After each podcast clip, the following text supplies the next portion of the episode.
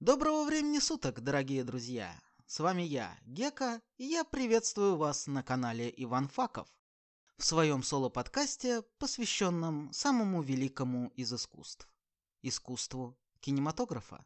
В подкасте «Кинокэп».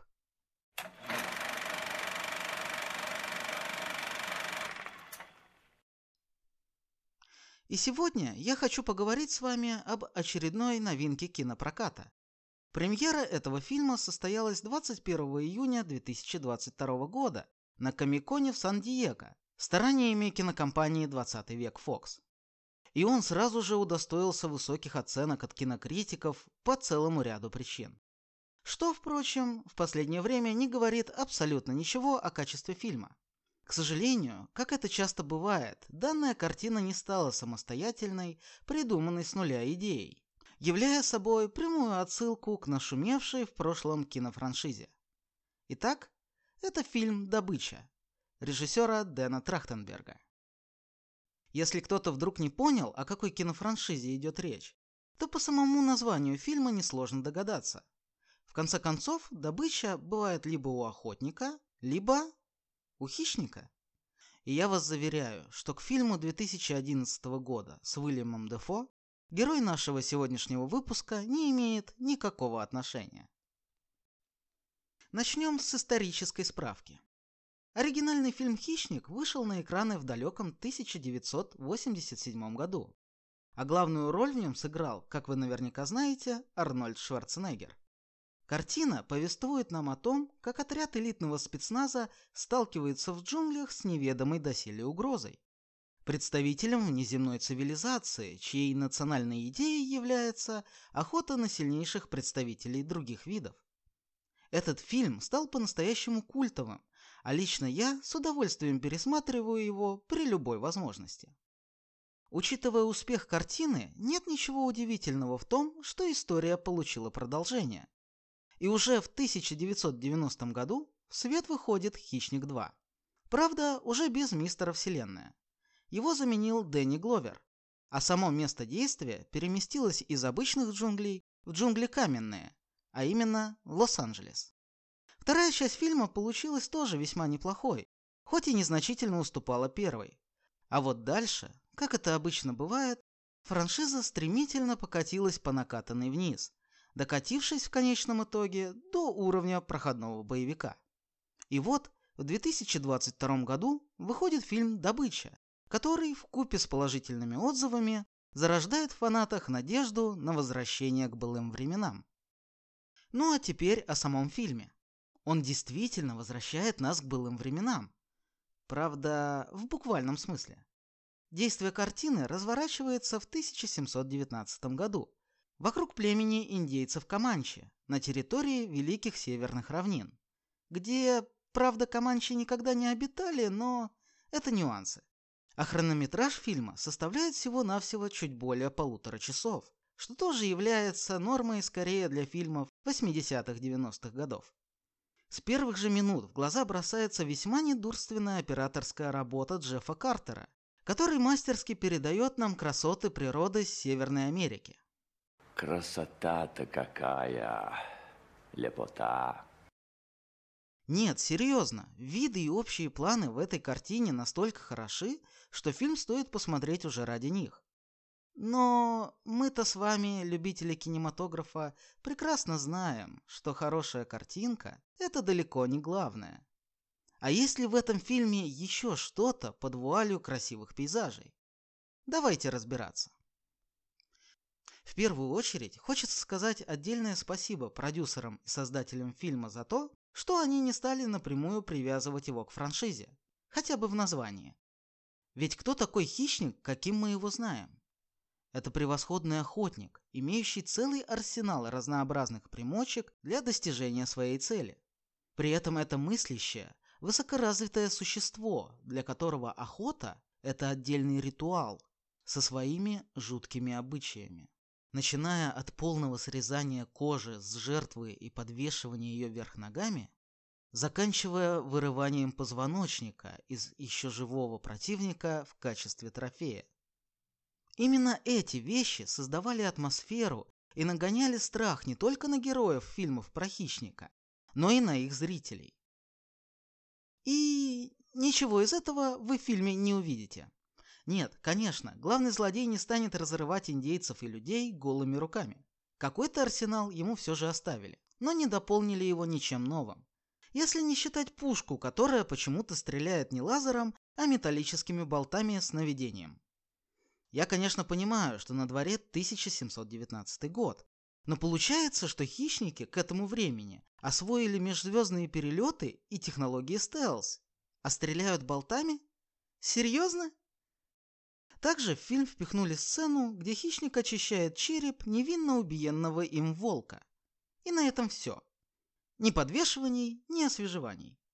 Процесс выслеживания и изучения речи и повадок потенциальной добычи тоже остались за кадром.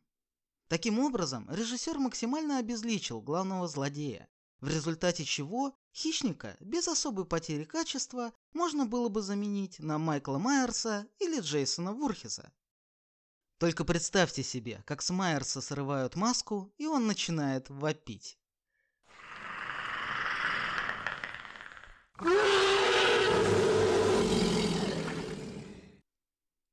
Как это ни странно, но более безликими, чем сам хищник, в фильме являются главные герои. Точнее, героиня и ее племя, в котором она живет. Трахтенберг, конечно, попытался придать ей какой-то осмысленности и мотивации – но вышло это примерно с тем же успехом, как если бы он обильно посыпал сахарной пудрой сгоревший кекс. За полтора часа фильма я не испытал никакой эмоциональной связи ни с одним из героев. Хотя именно харизматичность всегда была свойственна персонажам данной франшизы, здесь она практически отсутствует. Итак, давайте представим. 18 век. Индейское поселение. Молодая хрупкая девушка занимается собирательством.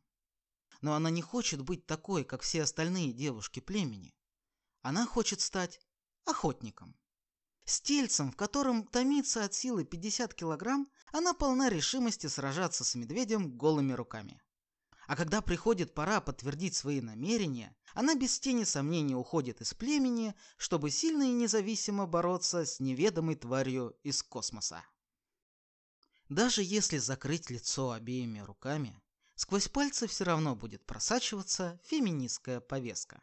Впрочем, справедливости ради, стоит сказать, что делается это не слишком топорно и скорее является неуместным фоном, нежели основной идеей фильма. А для тех, кто все же сильно негодует по этому поводу, я напомню, что жанр этого фильма – фантастика. Также бросается в глаза и практически сверхъестественное везение юной Покахонтас. Особенно во время финальной битвы. Думаю, если бы в те времена продавали лотерейные билеты, главная героиня смогла бы надолго забыть и о собирательстве, и об охоте.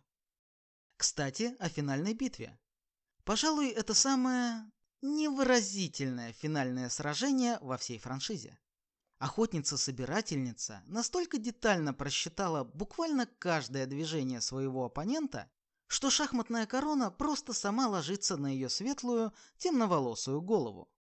Маленькая тележка холодного расчета плюс огромный вагон стопроцентной удачи и вуаля! Враг, который еще недавно одолел медведя и целое полчище вооруженных французов, повержен. Да, конечно, Арни в 87-м тоже нехило угадал с бревном. Но то было, пожалуй, единственное стечение обстоятельств, которое сложилось в пользу главного героя.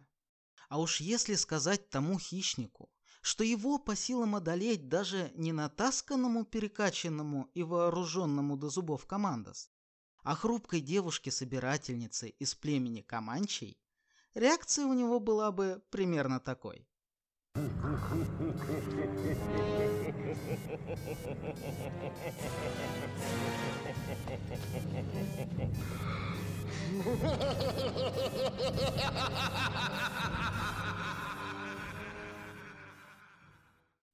К сожалению, фильм не обошелся и без косяков, и несостыковок.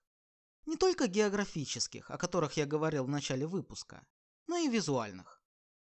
Идеально белые зубы индейцев в сочетании с косметикой, которая не смывается даже после принудительного купания в реке. Болотная грязь, которая как по волшебству исчезает спустя мгновение с одежды и кожи.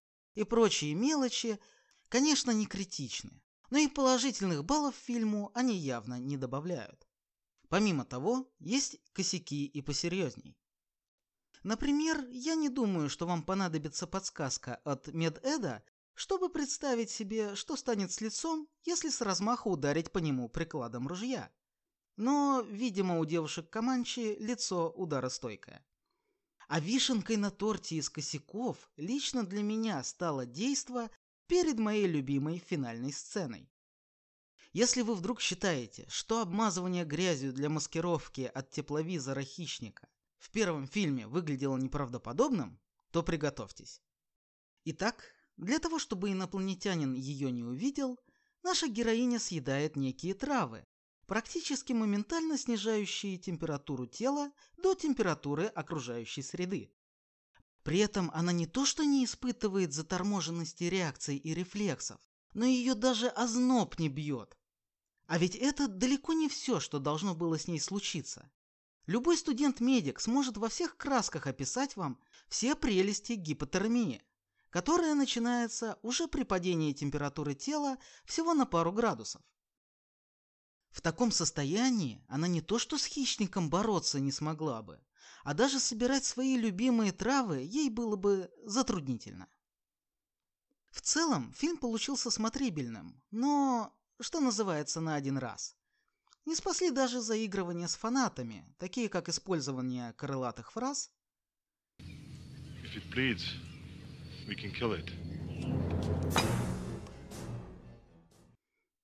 и то и дело маячащий в кадре французский пистоль, позже обнаруженный на корабле хищников в конце второй части.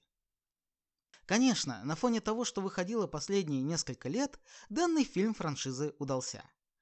Но с первыми двумя частями он и рядом не стоял. Поэтому я разочарован. Ну а на сегодня это все. С вами был Гека. Оставайтесь с нами на канале Иван Факов и подписывайтесь на наши подкасты и группу ВК. До новых встреч!